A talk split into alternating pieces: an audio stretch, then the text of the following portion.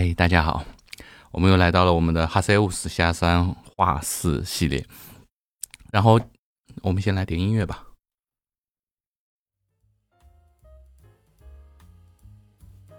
今天是我们下山画室的 EP Two，就是第二集。其实之前我想去录一些其他的话题啊，但是有一个话题今天我们就插进来，就是最近很多人来咨询啊，呃，清迈的生活啊，可能呃最近一些关系吧。然后大家关注到一些国外的一些生活，然后我整理的一些问题，这些问题呢不是说我要回答的，呃，我很想回答，但是就是我真的是没法去去回答。比如说，它是一些很宽泛的一些问题啊，比如说，呃，清迈生活怎么样啊？清迈生活好不好啊？清迈生活便宜吗？啊，你们生活一个月花多少钱？然后买房子要多少钱？孩子读书要多少钱？就就拿其中几个吧，比如说清迈比如说清迈生活怎么样？我没法去去回答你怎么样，对吧？这个太宽泛了。如果要跟你细聊的话，我觉得我说三天三夜，说一个星期可能都说不完。至于很多，就说，呃，你一个月花多少钱啊？包括说买房子要花多少钱啊？这个真的就是因人而异。呃，其实这些问题啊，用四个字“因人而异”都能回答你。但是如果就回这个四个字的话，等于没说，对吧？所以，呃，我这个是我之前发朋友圈的时候，啊，等于有点有点像发发牢骚吧。但有很多人在下面会留言嘛，就说的确啊，其中很多问题我也想问，但是就没好意思问出来。那我说 OK，我就开放了那个我公众号，我发了一个帖子，然后就说大家在下面留言，我会一一的去回复。然后我先把这几个问题说一下啊。比如说一个月花多少钱？呃，同样是我们家，我刚来的时候跟我现在的状态花费可能要相差好多好多。因为刚来的时候可能就是呃未知，一切都是未知，所以说花的会比较节省一点。当初我以前有视频，呃说过这个问题，大家如果有兴趣的话，可以翻阅以前我有说过这个问题的那个视频。当初我记得我平均算下来的话，因为刚来的时候我们会记账，平均算下来差不多人均一千块人民币吧，可以在这边生活了。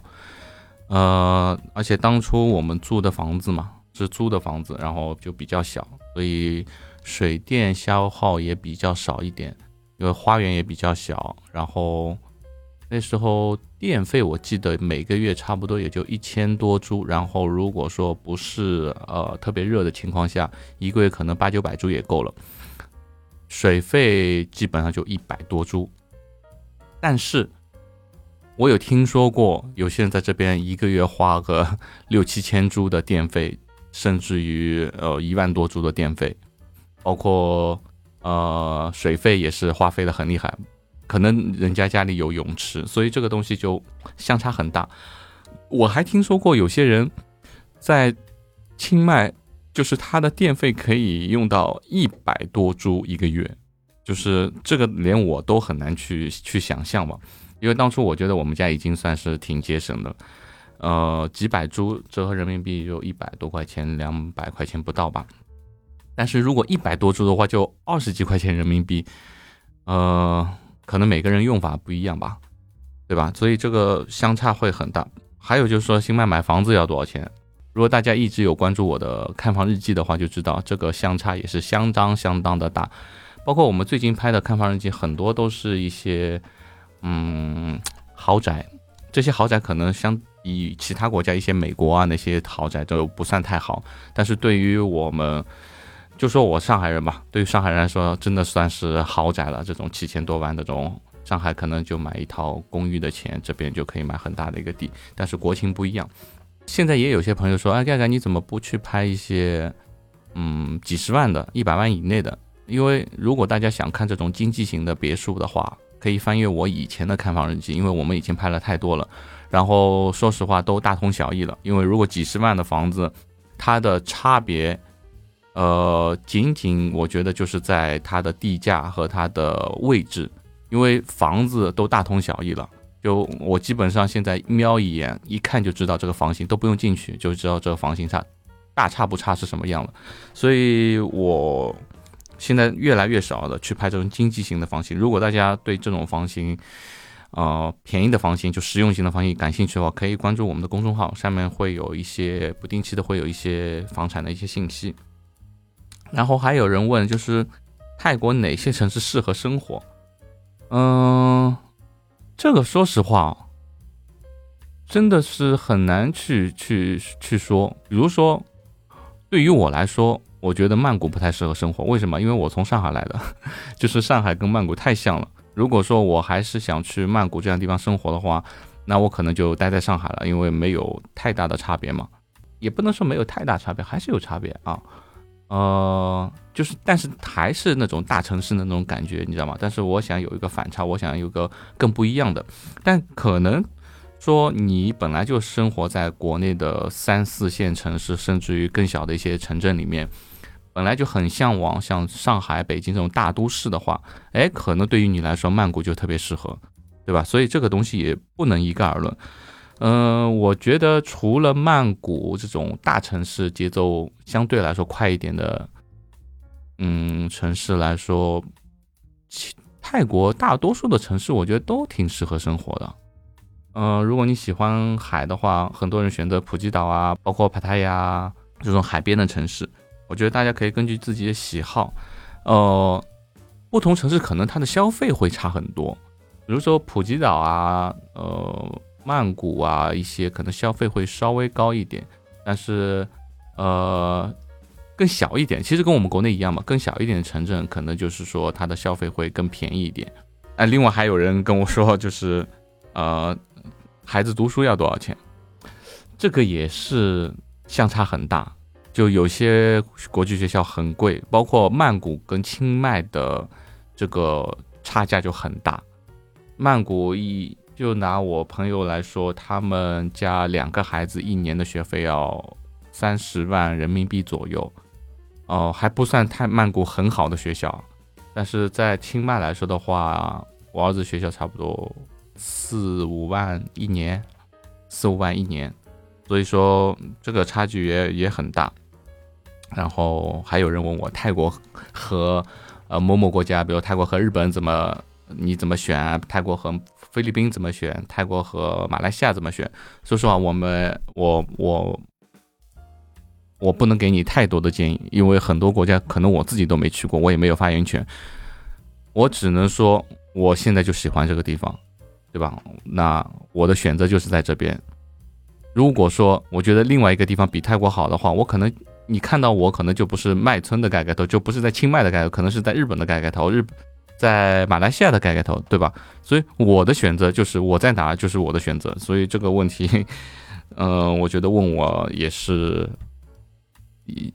问我其实也是白问吧。然后我们现在切到正题啊，我们一个一个来读，就是观众的一些留言。然后，嗯，这个公众号下面所有留言我都会回答啊。首先有一个就是说，中年人是否可以申请语言签证？想去适应一年再做打算，也不至于浪费钱。哎，我觉得这个这个想法不错哦。中年人可以啊，老年人都可以申请语言签证啊，包括小孩子也可以申请语言签证啊。我觉得都可以啊，没问题啊。嗯，以前来说的话，如果现在的政策不清楚啊，如果以前来说的话。呃，最早大家选择的都是一些语言签，但是可能说我之前我们来的时候，就是一七年还是一八年，一八年的时候就碰到过一些问题嘛。呃，那边曼谷那边好像就是查到了一些语言签证的问题啊，那些人在泰国做的那些。这算是诈骗吗？还是什么？是，反正被警察抓了，然后就查他们的签证，查完以后就查到了很多就是相对来说不珍贵的签证，嗯，后面就产生了很多问题，所以也导致我们一八年出来的时候，原本可以三天办出来的签证，后来我老婆跟我儿子的签证办了三个月才出来，我们泰国、上海来回飞了好几次，所以说办签证的话，我一般不是我一般，我一直就是强调。办正规的签证，明白？就是我以前在呃泰国长期签证里面也说过这个问题，办正规的签证，我们在国外就不要去什么打擦边球啊，然后做一些啊，就是不正规的事情。我们尽量把所有东西都做的合理合法，好吧？然后，哎，还有个跟我说萨瓦迪卡，呃，哎，对他应该是个男的，我看，但是他上面说萨瓦迪卡，就是这边我再说说一下，就是很多呃游客过来也是说萨瓦迪卡，男的萨瓦迪卡，其实男的可能要闭嘴。啊，如果你会弹舌的话，还我不会弹。然后萨瓦迪卡，呃，男的要闭嘴，男的女的可以说萨瓦迪卡。所以，呃，有时候夜市的泰国人会给你纠正。我们那时候特别有意思，我儿子那时候跟他，呃，跟小摊贩说萨瓦迪卡，然后因为我儿子那长发嘛，然后小摊贩以为他是女孩子。然后说你应该说萨瓦迪卡，他说不是，我是普差，就是我是男孩子，所以我说他萨瓦迪卡，所以这是还是有区别的。然后他说，请问盖盖头怎么给孩子在清迈选国际幼儿园？有什么学校推荐呢？啊，这就是我刚才说的那个学校的问题啊。然后我个人是觉得啊。在我的概念里面，学校没有没有说什么好与坏，除非说有些学校就纯粹是为了赚钱敛财的那种学校，可能我就不太推荐。如果说一般来说都是正正规规的学校的话，我觉得你自己得看适不适合自己的孩子。前两天我跟两个厦门的观众朋友啊也在聊这个问题，就是说，哎，他有两个孩子。不同的孩子就适合不同的学校，但是对于他们来说，如果两个孩子送到不同的学校，接送又产生很大的问题。由此你就可见，就是同样一个家庭的两个孩子，他们就可以明显的感觉得出，他们两个孩子就适应不同的学校。有些孩子就是读书特别棒，他就适合那种啊去读那种非常严谨的一些学校。有有些孩子他生性就是比较。比较怎么说呢？像我一样比较爱自由啊，比较呃爱玩一些啊，那我觉得他就适合一些相对来说，嗯，没那么一本正经的那种学校。所以说，我觉得这个东西也没法一概而论啊，就得看你自己的孩子他的性格怎么样，然后看他喜不喜欢啊这个学校。所以说，我觉得孩子开心啊，就就 OK 了吧。然后还有一个留言说。我很想你介绍一下清迈整个区域的道路状况。道路状况是什么意思？是说，哎，我不太明白。是说清迈的路，可能有些人觉得是土路啊，还是怎么样？但是这几年啊，我我在居住这两年，明显感觉清迈到处都在修路了。就是我们哪怕有时这种小的乡间小道，都是铺的柏油路。所以说我们现在跑山就特别开心嘛。全是柏油路。我上次隔离完，隔离了两个星期嘛，然后过去看，哇，全部全新的柏油路铺好以后啊，就跑起来特别舒服。我我不知道你指的道路状况是不是这个道路状况，还有一般你们在哪个区域活动，哪个区域活动嘛？你住在哪个区域，基本上就在哪个区域活动嘛。但相对来说，呃，大家比较有名的就是说杭东区，就中国人比较多嘛。然后，呃，因为国际学校比较多，然后。人多了以后呢，它的配套啊，各方面啊，就越来越好，就是一个良性循环嘛，就是越来越热闹，然后你想要的东西都会聚集在这边，就商家啊什么都会在这边。所以说，呃，看人怎么看吧。有些人说我不喜欢跟国人嗯居住在一起，我觉得这个东西分两面，就说，呃，比如说杭州这边中国人多的地方，哎，他的生活的确是很方便，对吧？呃，各种各样的配套啊，你足不出户。可能在小区里面，我们就可以买到一些一些一些生活的用品啊，就就很方便嘛。嗯，关键还是看你自己怎么看啊，怎么去去选择。另外一个最好可以对照下地图，地图地图我就没法。嗯，一般来说，我觉得住在我刚说杭东就是古城的以南，然后呃，有些人可能说对学校。没有要求想要更风景漂亮一点地方，可能就是靠梅林那边会比较多一点。然后，嗯，之前就是有很多的开发商都把就是区域选择在呃三根潘那边，等于像是一个觉得是未来比较有发展的一个地方吧，因为未来的机场可能就建在三根潘，呃，所以说三根潘那边呢，嗯。相对来说配套没有那么多，但是未来就不太清楚。啊，还有 d o i s a k 那边，嗯，散赛那边也会有比较多一点，但是说散赛那边学校什么就选择会比较少。然后，嗯，其他的好像其他一些小的区域的话，大多数还是泰国人居住的比较多一点吧。然后还有什么？每个区的经济消费能力怎么样啊？这这我刚才就说了，就是经济消费能力可能最最强的可能就是杭州这一块了吧？啊，然后呃梅林那边好像还有也有一些富豪有钱人住在那边，但那边都是一些豪宅，大的豪宅了，呃，可能你也见不到多，但是。呃，梅林那边我也不太熟，那边好像配套啊，各方面商业比较少一点，没有那么多，就是自然环境啊，就山脚下啊，什么自然环境会比较多一点。经常听几环几环没概念哦，那你看地图就知道了嘛，有一个环线嘛。哎，我其实我到现在都都分不太清楚啊，就是我知道三环幺二幺这条三环，然后二环应该是二三零二九那条是二环，一环一环算是哪个算一环？可能这个里面以内就是一环了吧？这个我我一般不以环线来去去定义，我就是想去哪里就去哪里，我也不看什么环线。然后哦，有人也说啊，建议我去呃直播啊，然后可以 call in 啊。这个问题我一直在考虑啊，就是说，我也我也很纠结，就是呃了解我的人就知道我心直口快。直播，直播我怕惹祸，你知道吗？就是说一些话，说完以后怕我脱口而出了。像我现在录播，我就很很放松嘛。呃，我想说什么说什么，大不了我到时候剪片的时候我把它给咔咔咔剪掉。我不想就说漏嘴的，或者说说的过分的，我就剪掉。但是直播来说的话，嗯，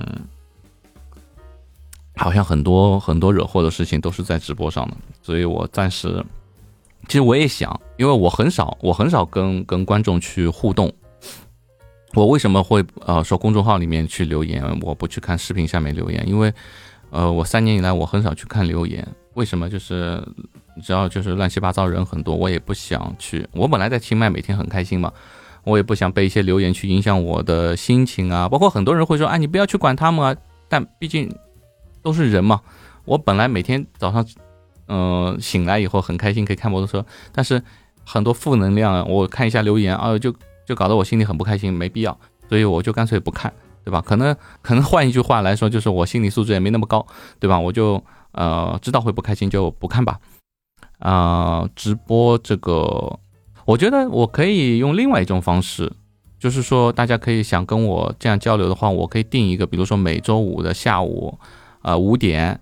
哎，我可以开我的微信，然后大家可以 call in 进来，然后我们可以做这样一个节目，然后算是录播，我还可以剪。如果如果碰到有些东西，我还可以剪。我觉得这个方式会比较好一点。如果真的让我做直播的话，我心理压力会很大。我每字每个字说出来，我得咬文嚼字，嗯，对吧？现在的这个舆论环境，大概大家也知道。啊，好，我们说下一条。然后想知道每个月花费多少钱？刚才我说过了，每个月花费其实相差很大的。我刚才呃只说到我刚来的时候啊，我们那时候记账差不多人均一千人民币左右吧。呃，也就是说，我觉得差不多这个价格，这个钱一千人民币左右，在清迈可以啊生活一般生活吧，一般生活可以的。但是我现在可能费用会高很多，因为我有很多车，然后要去保养啊什么，我也不记账了。所以我没法从每个月消费多少钱里面去看哪些是我的固定消费，每哪些是额外的，所以我也没法去说，嗯。然后那边如果购买大额保险，大额保险得看多大额了。如果像医疗保险的话，嗯，我现在就按我个人来说，我现在一个我是四十岁左右，然后我一年的保险费两万四千泰铢，那就是。是两万四，哎，我是多少？哦，不不，没有两万四，好像两万出头一点，反正我记得四千多块人民币吧。但是它的保额是五百万泰铢，然后但是门诊是不保的，所以这个又产生到我呃之前有说过这个问题，呃，我们以前去发烧感冒啊，去看医生啊，医生都让你住院，我就觉得，哎，这个泰国的医院怎么也是敛财一样的？呃，其实他就是住院了，你就可以进保险。然后一般来说，我们这个保险门诊是不保的，所以说它的价格会比较便宜一点。呃，一年下来是两万两万出头一点吧，四千多块人民币。然后如果你要买全保的也有，那这个金额就是价价格会很高。我觉得对于我来说，买保险也就买买个大病吧，就小病，其实在这边私立医院看也花不了多少钱。一般来说，我们小病的话，发烧感冒，发烧感冒可能我们都不去。不去医院，就是药房里面有药剂师给我们配一点药。呃，如果说真的，呃，有一些病要去检查的话，我觉得我们每次去私立医院也没有花太多钱。啊，我只是跟我们上海那个公立医院去相比啊，我没有花太多钱。所以说，一般小病的话，我觉得如果真的说你发烧了，呃，引起到肺炎了，你就直接跟医说，医生说我住院嘛，对吧？住院就直接可以进保险，你签个字就可以了。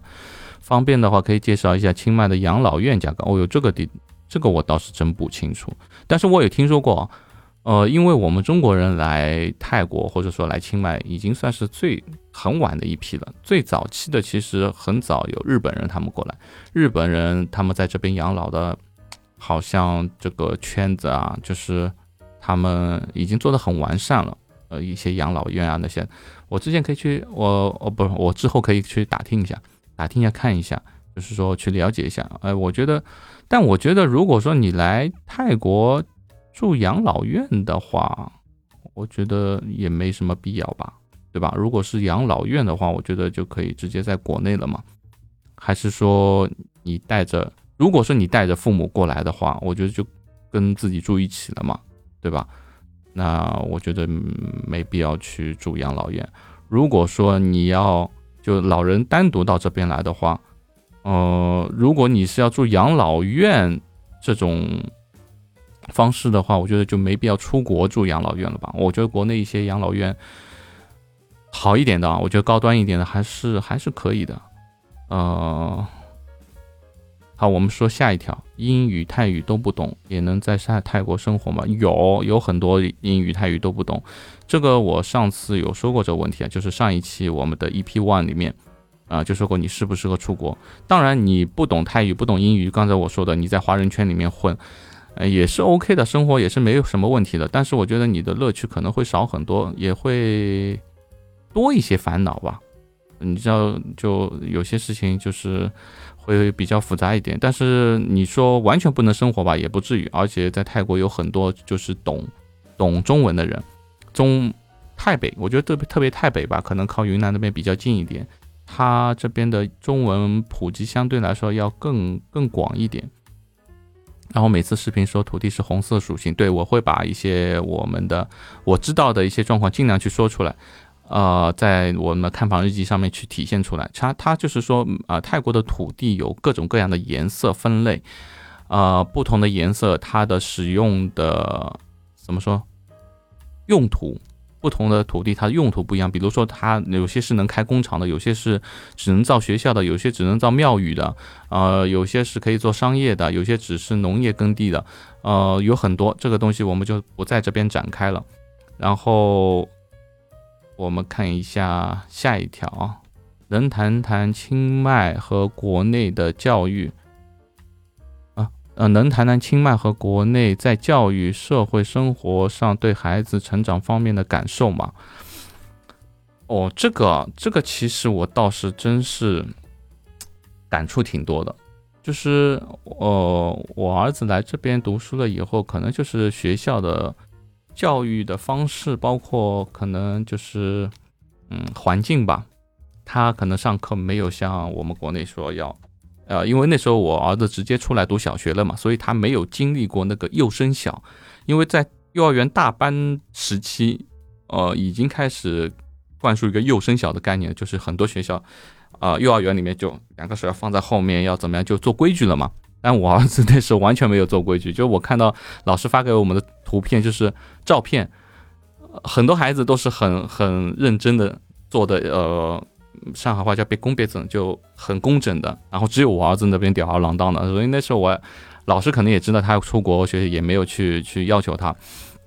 我觉得可能规矩方面啊，我们国内可能更更强一点吧。就说，呃，我儿子也没有在国内读过小学，我不知道现在有没有变化。但是我至少知道，呃，比如说你要小便啊、上厕所啊，你上课时候是不能去的。但是这边可能你要上厕所，就举个手，呃，跟老师说一下，你就可以去上厕所了。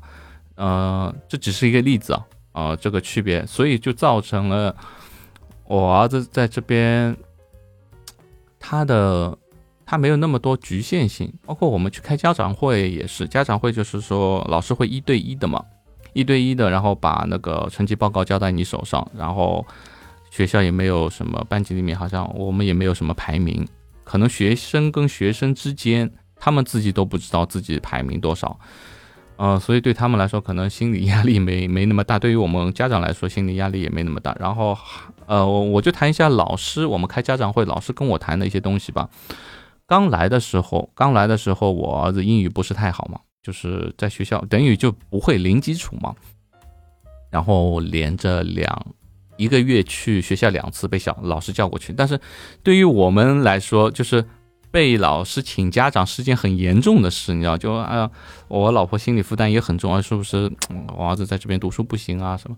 然后那时候的班主任，哎，他看到我老婆很紧张的时候，他就说：“哎，你不用紧张，我们只是在讨论怎么把 Quentin 的英语给提高，然后没有什么太多，因为他刚来嘛，刚来的时候，呃，老师也想知道了解一下他的情况，所以说。”呃，老老师反而来劝我们，然后他说，呃，其实之后就不用担心了，他的母语基本上就像英语，就是英语成为母语的。然后老师反而会来宽慰我们，然后也会，呃，有有有有一次，那个老师跟我说的话，就我特别有意思，他说，就一开始进去的时候跟他打招呼，他说，哎，你好，呃，嗯，最近怎么样？然后有没有带孩子出去玩？我说哦，好像没有带孩子。他说你带孩子去酒吧了吗？啊，我儿子一一年级小学一年啊。我说带孩子去酒吧。他说对啊，就是清迈这边很多酒吧里面音乐很棒啊，带孩子出去看看啊，听听音乐啊，很好。哎，那时候我就刚来嘛，一个反差就觉得，哎，这边老师怎么会让家长带孩子去酒吧？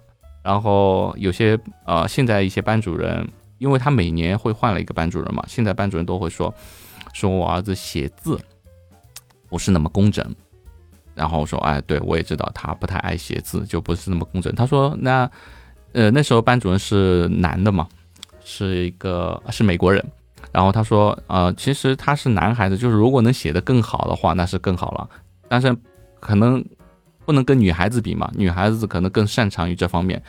呃，他说我那么大了，已经做老师了，我写的字其实也不怎么样。我妈也一直在在说我，但是他说啊，我很喜欢，就是昆汀，他很有创造意识，就是他的创造能力很强。然后老师会看到呃学生的一些优点啊，会跟我们说啊，就是我觉得每次开家长会，就像跟朋友聊天，没有那么多那么大的心理负担。所以这是我孩子教育的一个感受，社会生活上的感受。